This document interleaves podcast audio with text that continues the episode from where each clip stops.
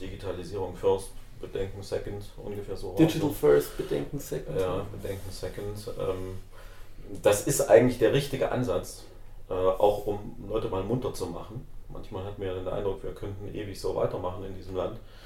Ähm, und es müsste sich nicht grundlegend ähm, ähm, sehr viel ändern an sehr vielen Stellen. Das ist eben nicht der Fall, deswegen ist ein solcher Spruch auch ganz gut. Ähm, andererseits, wenn man dann eben das bisherige Sondierungspapier liest ähm, aus den Verhandlungen von Union und SPD, ist man nicht ganz sicher, ob ähm, da auch schon die Dimension erkannt wurde. Edu-Stammtisch, der Podcast zu digitalen Bildungsthemen. Vom Institut für Digitales Lernen und der Cornelsen Emburg GmbH.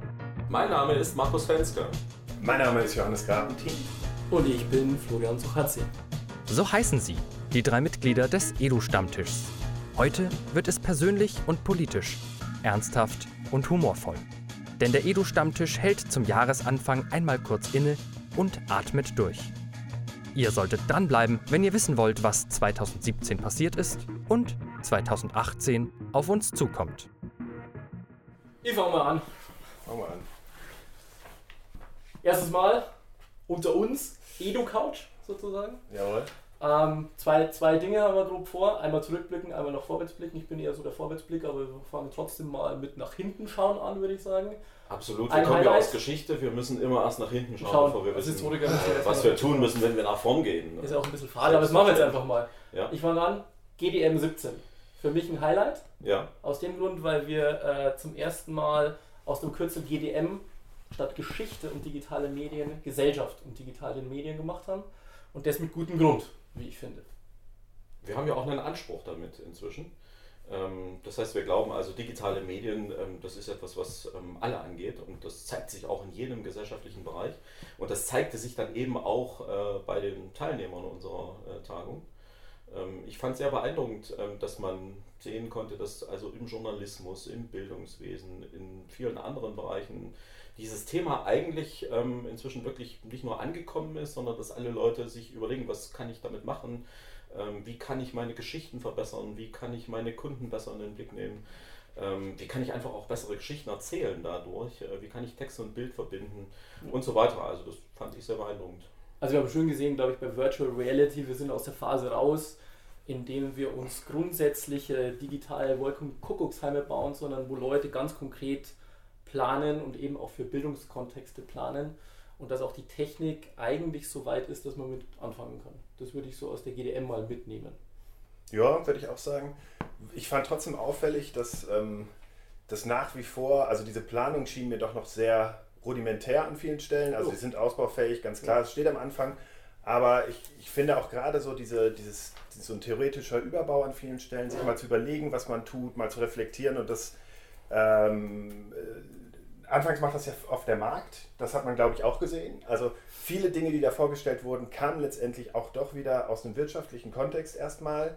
Ähm, es gab irgendwie Auftraggeber in, in Wirtschaft und eigentlich bildungsfernen Kontexten und dann hat man irgendwie versucht, das umzumünzen. Also wir sind immer noch an so einer Stelle, an der man glaube ich auch sehr viel tun kann in dem Bereich, also in der Frage, wie bauen wir das eigentlich theoretisch auf? Was ist eigentlich ein gutes 360-Grad-Video? Wie nutze ich eigentlich AR sinnvoll, didaktisch und so weiter? Da ist auf jeden Fall noch sehr viel zu tun.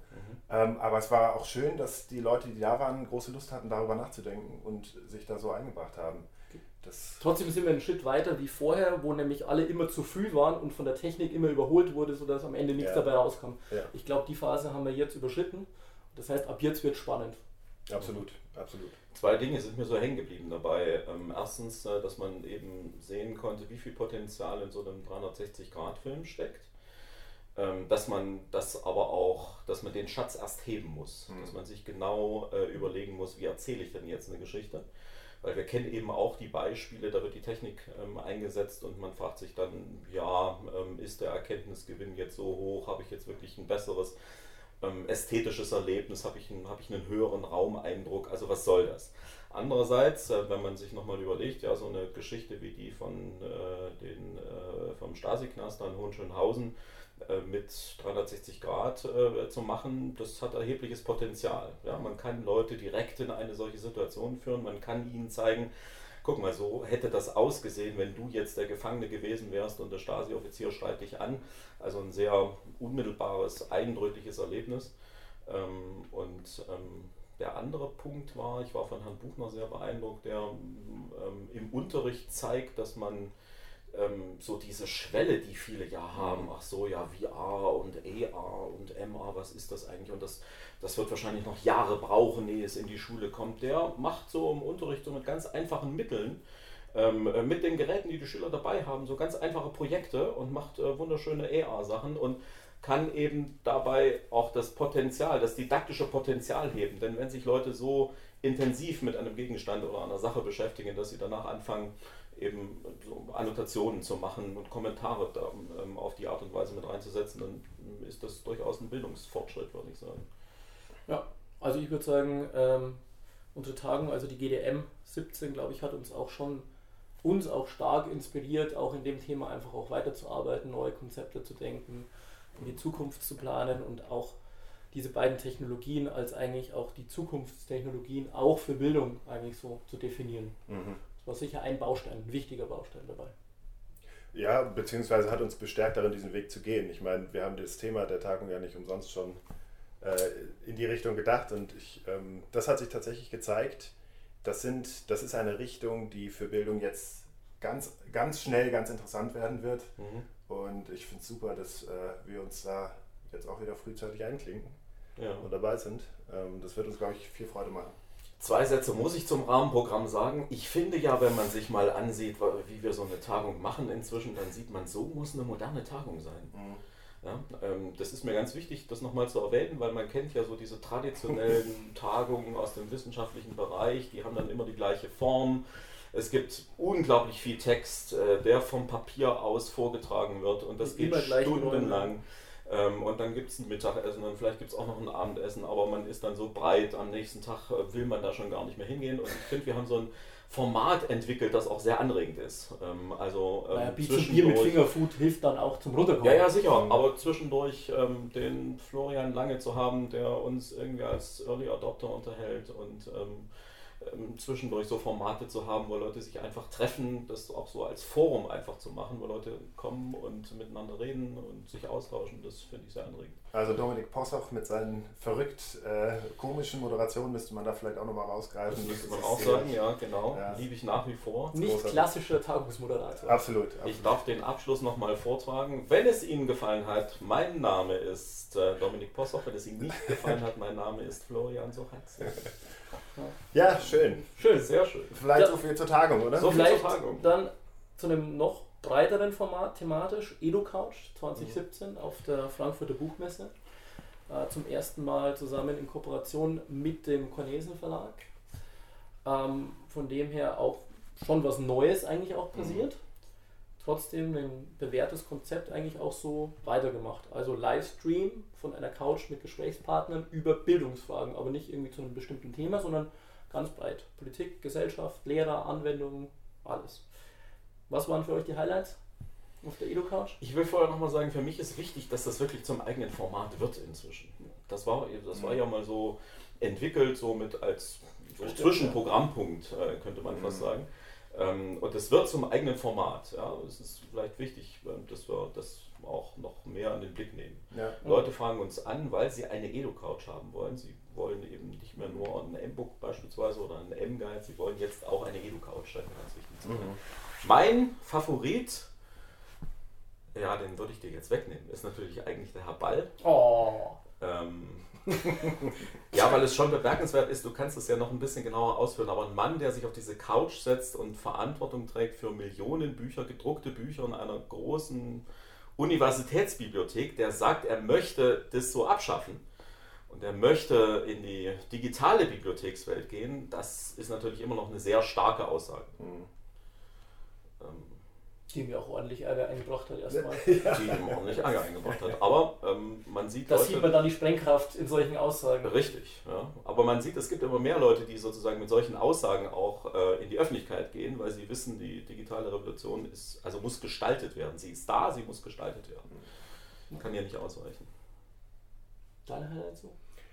Ähm, ich will den Herrn Ball jetzt gar nicht. Äh gar nicht da schwächen in, seinem, in seiner Explosionskraft. Das, das ging mir auch so. Ähm, ich habe ich hab sehr gerne äh, mit den beiden Damen geredet zu diesem praktischen Buch. Äh, ja. Wir machen uns die Welt. Das hat mir gut gefallen. Ähm, einfach weil die sehr klug aus mit, diesem, mit so einem reichen Schatz an theaterpädagogischen Erfahrungen einfach mal gesagt haben, was kann ich mit ganz wenig Bordmitteln von einem Smartphone ohne viele Apps und so, ähm, was kann ich da eigentlich mal machen? In, und ganz, ganz radikal digital gedacht. Ich finde immer diese Unterscheidung, ähm, ich kann das gar nicht genug betonen, dass digitales Unterrichten eigentlich eine Haltung ist, dass es eine Philosophie ist, dass das eine Art und Weise ist zu verstehen, dass diese Dinger in der Welt sind, diese Medien, und dass ich die kreativ nutze. Ja. Und ich fand das so ein schönes Beispiel, dass die es geschafft haben. Also an dem Buch kann ich einem Lehrer, der das nicht versteht, erklären, was digitales Denken ist. Weil digitales Denken ist eben nicht das Medium, dieses Trixi-Traxi, sondern das blinkt und das ist bunt, sondern das ist zu sagen, ich habe eine Kamera, ich habe eine Taschenlampe in einem Smartphone und was kann ich damit eigentlich machen? Und wie kann ich das wiederum aufarbeiten und das irgendwo reinspeisen und daraus ein Medium machen und dann wird es eine Geschichte und so weiter. Und das machen die an 20, 30 Beispielen da drin und denken darüber nach. Ist alles ganz einfach, super praktisch, geht an identifikatorische Themen, also das, was uns als Historiker und als, als konstruktivistische Historiker auch immer irgendwie interessiert hat, zu sagen, es muss was mit der Seele der Leute zu tun haben, die das machen. Das hat mir unheimlich gut gefallen. Schärft und ändert auch unsere Vorstellung von Methodik. Absolut gerade im didaktischen Bereich, das ist mir so hängen geblieben an der Stelle. Also wir haben so unsere Fachmethoden, klar, mhm. und auch übergreifende Methoden, aber wir sehen immer mehr, wie sich sozusagen auch im Umgang mit diesen neuen Medien und neuen Möglichkeiten ähm, neue Arbeitsweisen herausbilden. Ja. Das ist mir da so hängen geblieben. Gerald Hensel möchte ich auch erwähnen. Ähm, heute würde ich sagen, ein schönes Beispiel dafür, dass man ähm, auch eine Niederlage erleiden kann, eine starke Niederlage erleiden kann, dass man ähm, rausfliegt sozusagen aus seinen bisherigen Bahnen und trotzdem wieder aufstehen kann und ein neues Leben im Digitalen beginnt. Also das Leben Sowohl nach dem... eine als auch das andere ist digital. Ja, das Leben nach dem Shitstorm. Ja. Lass mich ganz kurz an der Stelle einfügen. Ja. Ein neues Leben beginnen, rausfliegt. Gestern Abend geguckt, äh, Obama und Letterman. Ja. Letterman, neues Format, lädt Obama ja, ein. Kann ich nur empfehlen? Ja, ja sehr, schön. Gucken? sehr schön, sehr schön, ja. Interessante jetzt Geschichte. Mit, jetzt neu mit dicken Bart. Dicker Bart, das erinnert mich irgendwie an Harald Schmidt, als er wieder kam. Okay. Ja. Ja. Obwohl sich Harald Schmidt gar nicht dafür interessiert, sagt er. Aber ist es jetzt. Wir schleifen Nein, ich, ich habe ja. auch noch ein Highlight. Ich habe auch noch ein Highlight. Äh, Malte Spitz, ähm, weil der meiner Meinung nach sehr, sehr schön die mehrere Themen miteinander verbunden hat. Einmal sozusagen das Datenthema, also sein, mhm. sein Buch heißt ja auch, oder mit Untertitel Daten sind das neue Öl. Da habe ich mir dann erwartet, dass er sehr, sehr viel technoider an die Geschichte rangeht. Mhm. Aber sein Fazit war dann doch, ohne guten Content ist jede Art von Digitalität auch sinnlos. Ohne Konzept braucht man keine Digitalität und Daten werden mir dabei nicht helfen. Und äh, diesen Bogen auch von einem Politiker zu hören, fand ich schon auch gut und ein bisschen hoffnungsfroh stimmend, dass auch auf politischer Ebene die ein oder anderen Dinge sinnvoll eingespurt werden. Ja, und das ist das alte Geheimnis, dass Kohärenzen keine Kausalitäten abbilden. Ich kann ganz viele Daten haben, die irgendwie zusammenfallen und die abstrusesten Sachen daraus ableiten. Ohne die richtigen, den richtigen Blick, ohne die richtige Analyse ist es am Ende alles ein riesiger Quatsch. ein Mordstruf. Also, so ist das. Ja, ja, so ist es am Ende. Ja, das schön. ist, glaube ich, ganz wichtig, dass wir alle begreifen, dass Datenströme da sind, ob wir wollen oder nicht, und dass wir Mittel finden müssen, mit diesen sinnvoll umzugehen. Also ein bisschen erinnert mich das immer an Matrix. Ich glaube, wir sind an so einer Stelle. Mhm. Ähm, und ähm, je öfter wir das sagen und je mehr wir darüber reden, umso weniger ähm, Angst haben wir davor. Also mir geht es so. so.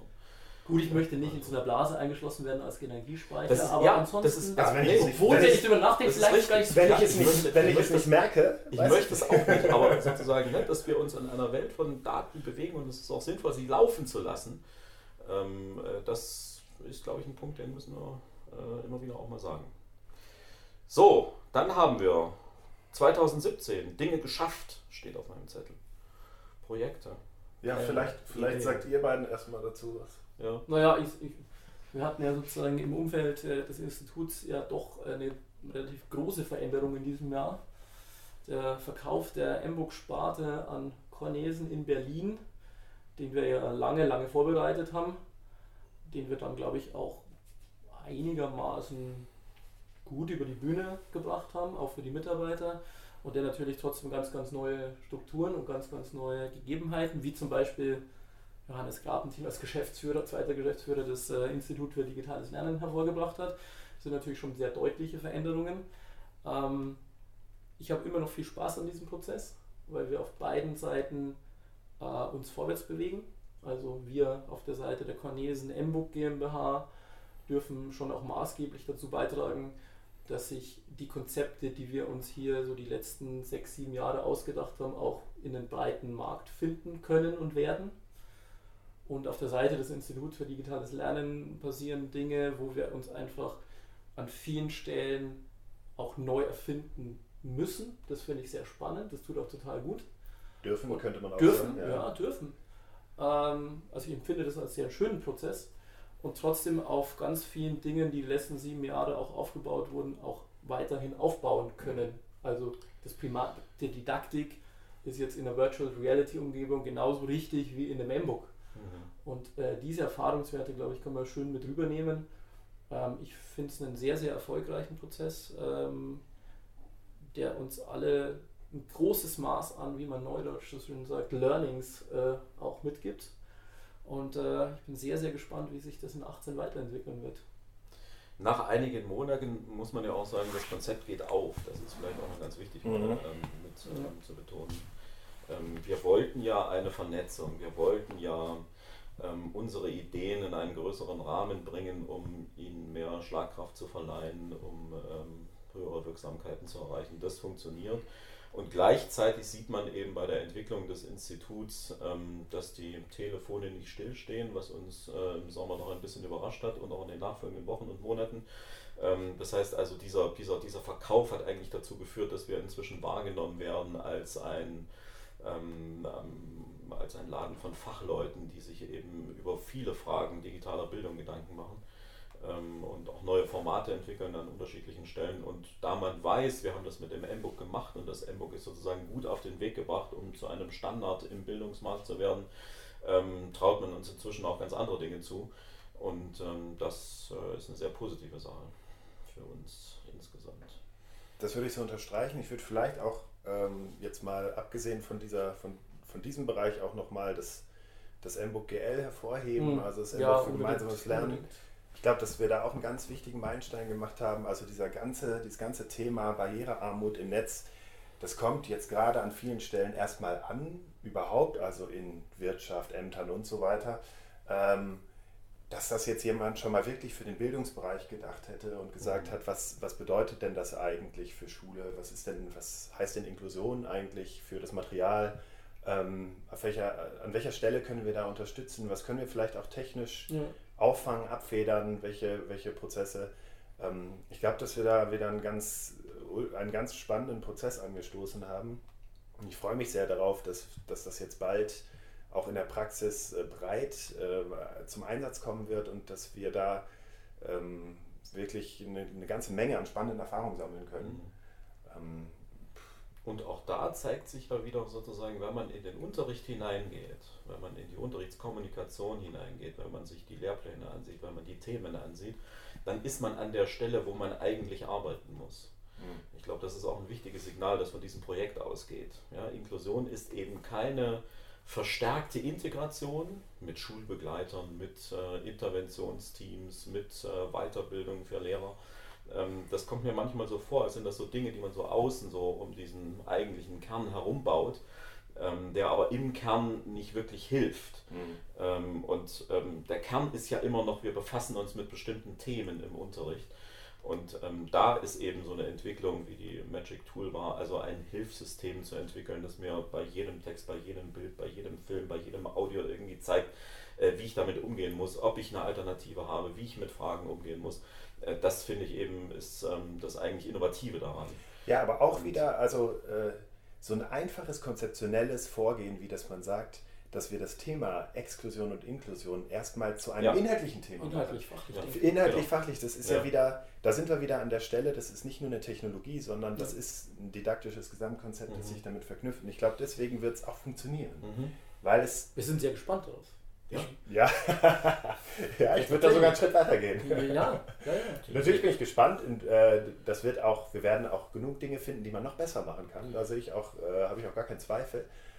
Aber ich denke, dass, dass das ein wirklich sehr guter erster Aufschlag ist für. Ja. Also ich freue mich auf die Rückmeldung, absolut, wenn es im Unterricht absolut, ist. Absolut. Die ersten Rückmeldungen sind ja schon sehr positiv. Ja. Ja. Ich will ganz schnell noch was zum MBOK Russland-Deutsche Kulturgeschichte sagen. Das wäre auch noch schön, ein ja. Projekt, das in diesem Jahr erfolgreich abgeschlossen wurde. Stimmt. Ähm, und das schon auch Merkmale hat, die be- bemerkenswert sind. Es ist ein OER, wir sind einen ganz neuen Weg gegangen dabei. Mhm. Ähm, wir haben einerseits gezeigt, wie man sozusagen mit Fragen von Diversity umgeht. Das war ja eine Debatte 2017. Mhm. Ähm, es kann nicht so gehen, dass wir immer weitere Sonderhefte drucken zu ähm, bestimmten Gruppen, zu bestimmten Kulturen, ähm, zu bestimmten Zugriffen. Ähm, wir müssen integrativer werden an dieser Stelle. Ich glaube, wir haben gezeigt, wie man mit einem solchen Projekt ähm, in den bestehenden Unterricht sinnvoll ähm, hineinkommt und sich da gut vernetzen kann. Ähm, zum Beispiel, indem man eben sozusagen die Grundfragen des Geschichtsunterrichts wieder aufgreift, die anthropologischen Spannungen aufgreift und sagt, okay, das sind also Themen Krieg und Frieden und Arm und Reich und solidarisch und unsolidarisch. Das sind Themen, die ohnehin immer verhandelt werden, aber das ist das Konzept, äh, das wir nehmen, um eben auch die Frage nach den Russlanddeutschen zu stellen. Ähm, bemerkenswert finde ich auch bis heute, dass das sozusagen mein Projekt ist, das wirklich fachübergreifend, fächerverbindend ist, also Informationen aus anderen, Erkenntnisse aus anderen Fächern ganz bewusst mit integriert, um genau den Kontext zu bilden, den Schüler eben eigentlich immer brauchen und äh, den sie eben eigentlich einfordern, wenn es eben Schwierigkeiten gibt. Sie verstehen häufig nicht, warum sie sich mit diesen Fragen beschäftigen sollen. Warum ist denn Identität? Warum ist denn Staatsbürgerschaft? Warum ist denn die Frage, wo ich herkomme, eigentlich so wichtig? Ähm, Und gerade da sind die Russlanddeutschen ein sehr schönes Beispiel. Sie leben unter uns äh, zu Hunderttausenden. Ähm, Jeder weiß irgendwo in seiner Stadt, wo sie, wo sie anzutreffen sind, sozusagen, trifft sie auch in, äh, in Vereinen, in Schulen und so weiter. Und wir haben, glaube ich, mal ein Gesprächsangebot gemacht, ähm, dass äh, Leute miteinander ähm, ja, ähm, in eine gemeinsame Überlegung bringt.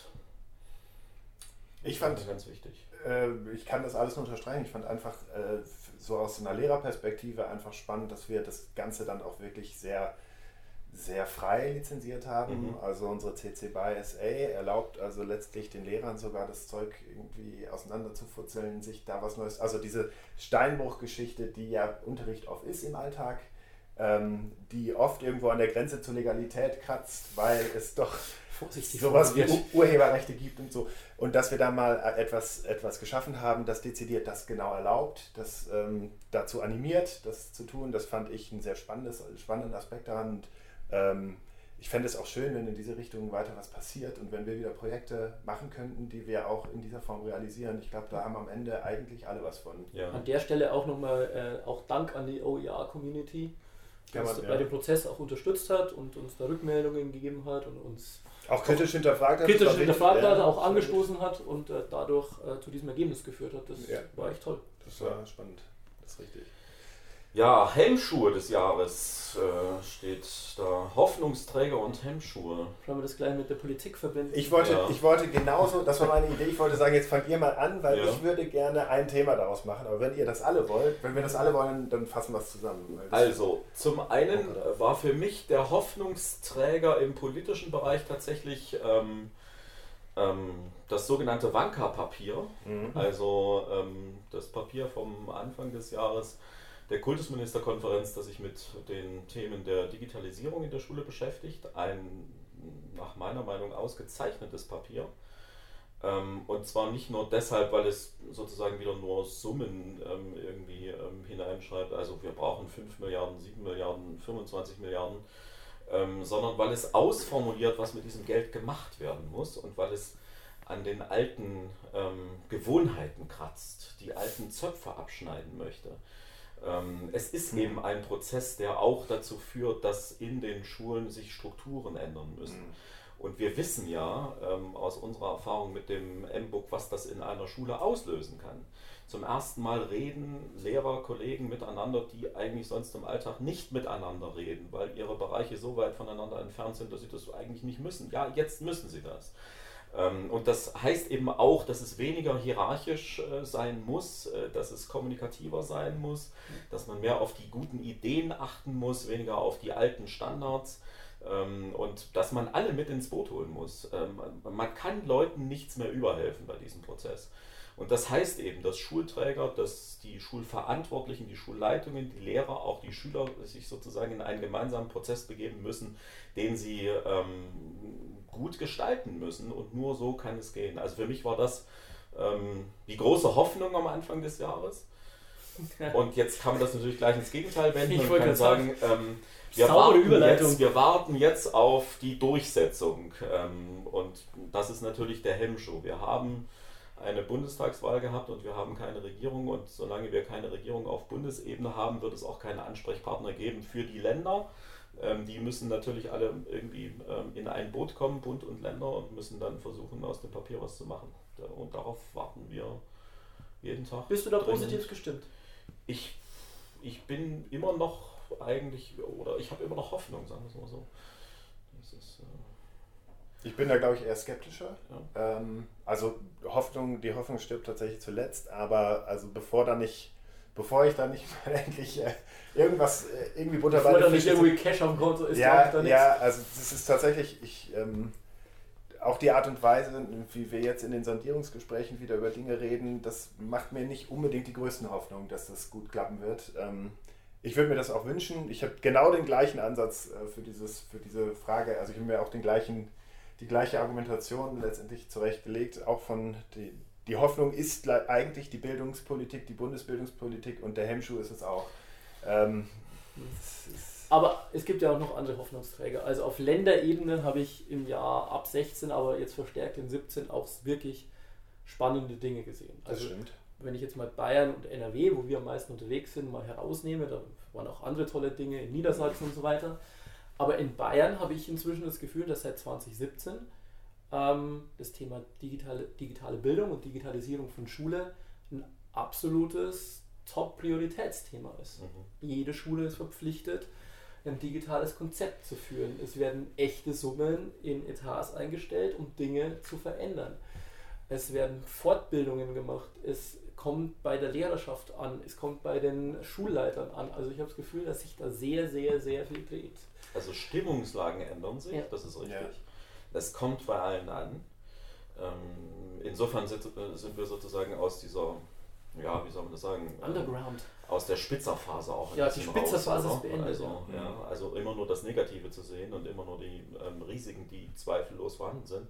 Und immer nur die Schwierigkeiten, die sich damit verbinden. Ja, natürlich ist es ein Problem, wenn äh, die Internetverbindung nicht gut ist Mhm. und ähm, die Verkabelung noch nicht ist und, ähm, und so weiter. Aber wir müssen ja an diesen Themen arbeiten. Also insofern, da hat sich die Stimmung gedreht. Gerade deshalb ist jetzt, glaube ich, auch das Bedürfnis von immer mehr Leuten eben so drängend, jetzt auch endlich in die Pushen zu kommen und ähm, was anzuschieben.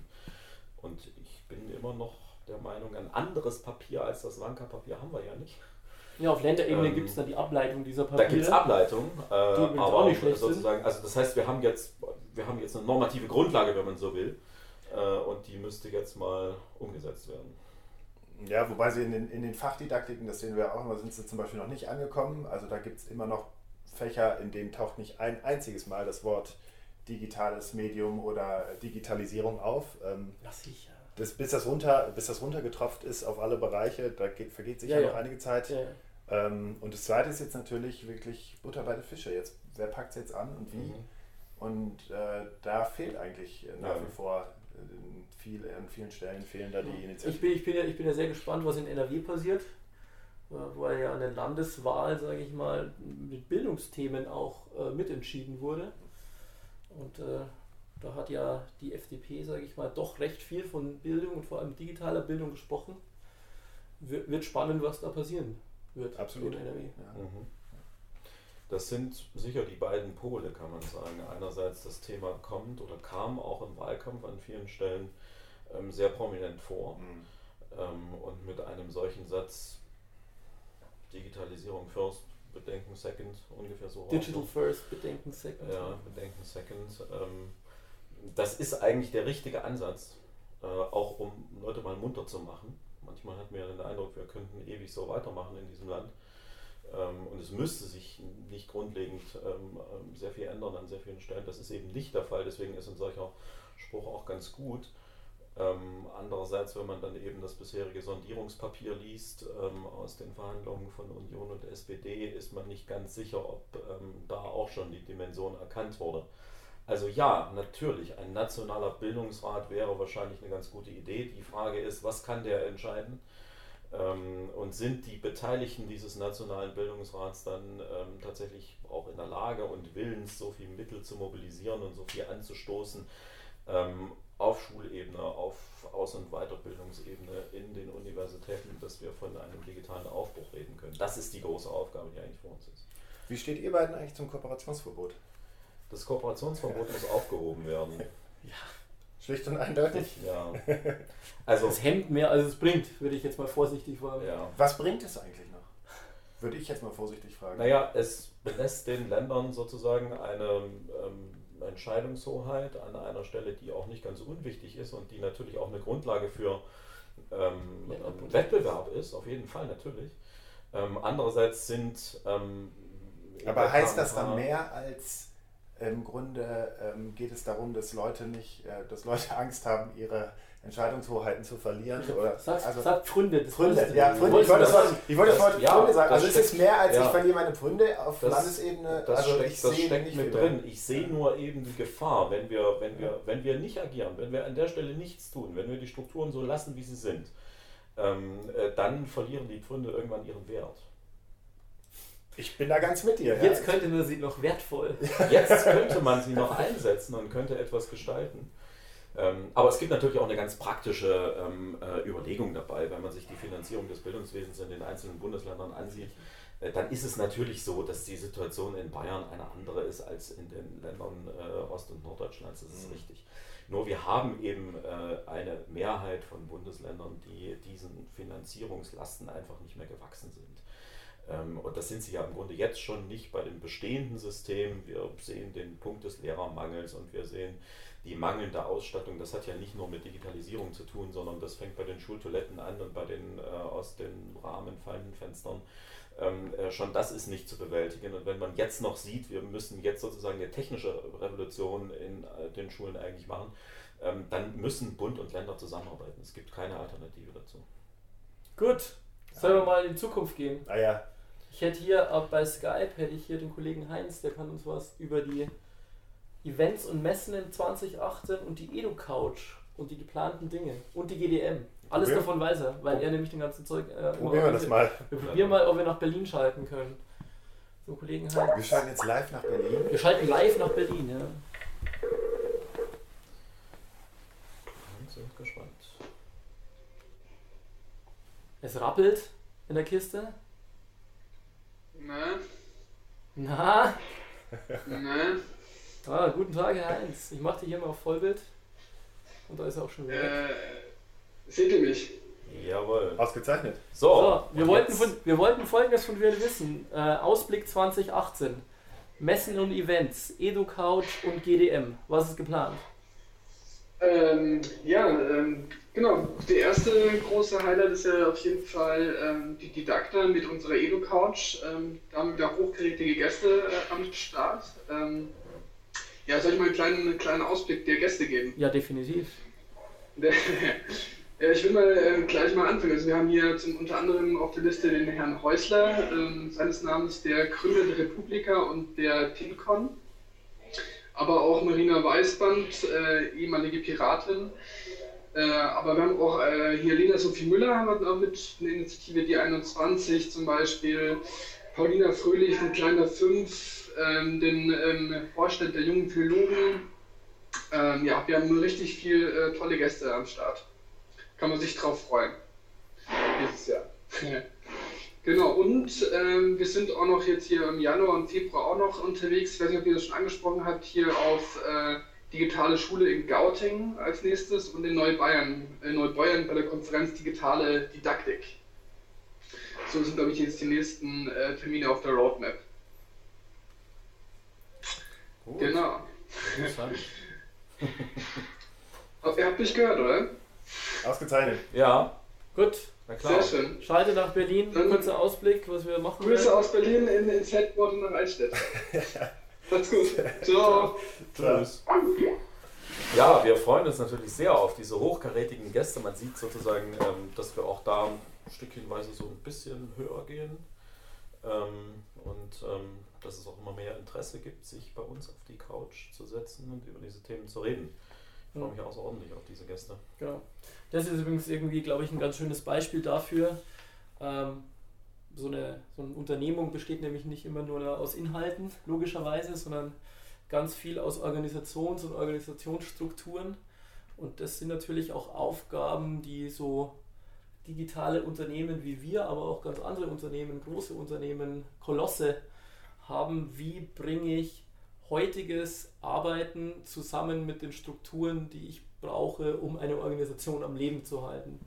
Was bedeutet es, Mentalitäten von heute, wo Menschen arbeiten, denen, die so ortsunabhängig sind, wie sie nie zuvor waren, und trotzdem in Strukturen zu bringen, dass alle zusammen an einem gemeinsamen Ziel effizient und effektiv arbeiten können? Äh, Und ich glaube, auch an dem, das Thema wird uns äh, im, Jahr 2018 weiter verfolgen und ich glaube auch nicht, dass es uns irgendwann, irgendwann überhaupt jemals loslassen wird. Ja. So. Was haben wir noch? So. Trendthemen, die uns 2018 bewegen werden, als Abschluss würde ich sagen. Trendthemen. Also ich glaube, da kann man ganz klar äh, auch Virtual und Augmented Reality sagen. Das sind die zwei großen Trendthemen, die uns äh, massiv beschäftigen. Mhm. Ähm, es macht unheimlich Spaß, sich an dieser Stelle ähm, auszutoben. Mir, mir macht das gerade schon unheimlich viel Freude, da unsere bisherigen äh, didaktischen, pädagogischen Ideen zusammenzubringen mit diesen Technologien und zu gucken, was geht, was möglich ist, da auch irgendwie Grenzen zu pushen. Ähm, das ist eine große Freude. Ich glaube, da, da geht es weiter, aber auch erstmal diese Welten zu konsumieren. Ich finde, äh, auch seit, seit letztem Herbst, seit AR-Kit und AR-Core, ähm, ist ist das eine, ist die ganze AR-Technologie etwas geworden, was richtig Spaß macht an vielen Stellen. Ähm, das macht, ja, macht mir große Freude, mit diesen Sachen äh, rumzuexperimentieren. Uns allen. So ist es, ne? Ja. Und äh, unsere, unsere Virtual Reality Brille äh, im Büro es hat sicher auch Ja. dazu beigetragen, dass uns das gut gefällt. Tatsächlich in eine neue Welt geführt. Und das ist, glaube ich, auch der Punkt. Mhm. Wir betreten wiederum eine neue Welt. Ähm, Mhm. Und ähm, das heißt, wir schaffen Räume, die wir mit ähm, den Inhalten, über die wir ja schon seit längerer Zeit nachdenken, neu füllen können. So konsequent Ähm, füllen können, wie wir es so vorher nie konsequent konnten. füllen können, wie wir das Mhm. nie vorher konnten. Individualisierung, Differenzierung, Inklusion, alles hat damit zu tun. Ne? Insofern, da geht wirklich eine ganz neue Welt los, die wiederum auch viele der Zöpfe abschneiden war immer ein Thema bei uns. viele Zöpfe das, abschneiden wird. Ja, das genau. lässt sich da sehr gut machen. Ja. Gott kann man da viele Zöpfe abschneiden. Ich Ja, muss sie gar nicht erst bauen. Sie werden überhaupt, die wachsen gar nicht. ja. Ein Nacktmull. Ja. Doch, das, Das, was, was mich 2018, glaube ich, auch noch antreiben wird, ist ähm, ähm, so die Frage, wie vernetzen wir sozusagen die Dinge, die wir bauen, mit ähm, ähm, anderen Dingen, die irgendwie auch Ja. äh, wichtig sind und äh, die den Gesamt, ähm, das Gesamtkonzept einer neuen Bildung eigentlich ausmachen. Da ist so ein Thema wie ähm, ähm, Datengewinnung, ähm, Ja. Ähm, Vorstrukturierung von Unterrichtskonzepten, Auswertung von Leistungen, ähm, das wieder Einspeisen von ähm, Informationen in Auswertungssysteme und so weiter. Das finde ich ähm, ist ein spannendes Thema. Und zwar deshalb, weil wir nach wie vor ja den Lehrer nicht ersetzen wollen, aber weil wir versuchen wollen, den Unterricht ähm, jetzt wirklich mal ähm, an vielen Stellen besser zu machen. Und das nicht nur mit Vermutungen ähm, oder langjährigen Erfahrungen machen wollen, sondern weil wir Daten haben wollen, auf denen ähm, oder die die Grundlage bilden für dieses wirklich besser machen. Ja, ähm, das ist auch wieder so ein Thema, das uns ja seit Jahren beschäftigt, aber das jetzt an vielen anderen Stellen eben auch wieder auftaucht. Ja, wie differenziere ich denn im Unterricht? Ja. Ja, das sind so, da, da treffen Lehrer häufig so Bauchentscheidungen und so Erfahrungsentscheidungen. Häufig sind die sehr ungenau. Ähm, wir brauchen ähm, Informationen darüber und die müssen live erhoben werden. Und das ist natürlich dann häufig auch die Lösung für organisatorische Probleme, die ähm, sich in Schulen ergeben. ähm, die sich auch in vielen Fächern ergeben, äh, wenn wir ähm, Lehrer haben, die nur unzureichend ähm, sozusagen mit den Gesamtanforderungen des Systems Schule so zurechtkommen. Wie das eben gegenwärtig der Fall ist. Der Lehrer soll ja sozusagen irgendwie der Zauberer sein. Er soll fast jedes gesellschaftliche Problem lösen können. Er soll jedes Erziehungsproblem lösen können. Er soll Schüler also immunisieren gegen jede Art von Radikalität äh, und gegen Abdriften in jede, in jede Richtung. Und er soll sie dann auch noch zu vollwertigen, digitalisiert ähm, verantwortlichen Bürgern machen können. Ich glaube, wir müssen tatsächlich dann darüber nachdenken, wie wir, das, wie wir diesen Kosmos Schule neu organisieren.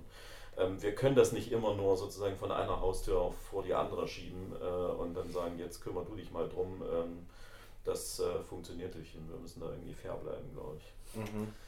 Ja. Jetzt brauchen wir noch salbungsvolle Abschlussworte. Wie kommen wir jetzt auf der Nummer wieder raus?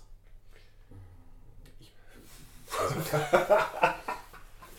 ich glaube, wir, kommen da, glaub, wir kommen da ganz gut raus. Wir sind ja immer ein sehr optimistisches ja. Äh, Team gewesen. Ja, ja. Ähm, deswegen, wir haben ja auch über so Hemmschuhe und über Probleme gesprochen. Äh, die gibt es ja auch immer.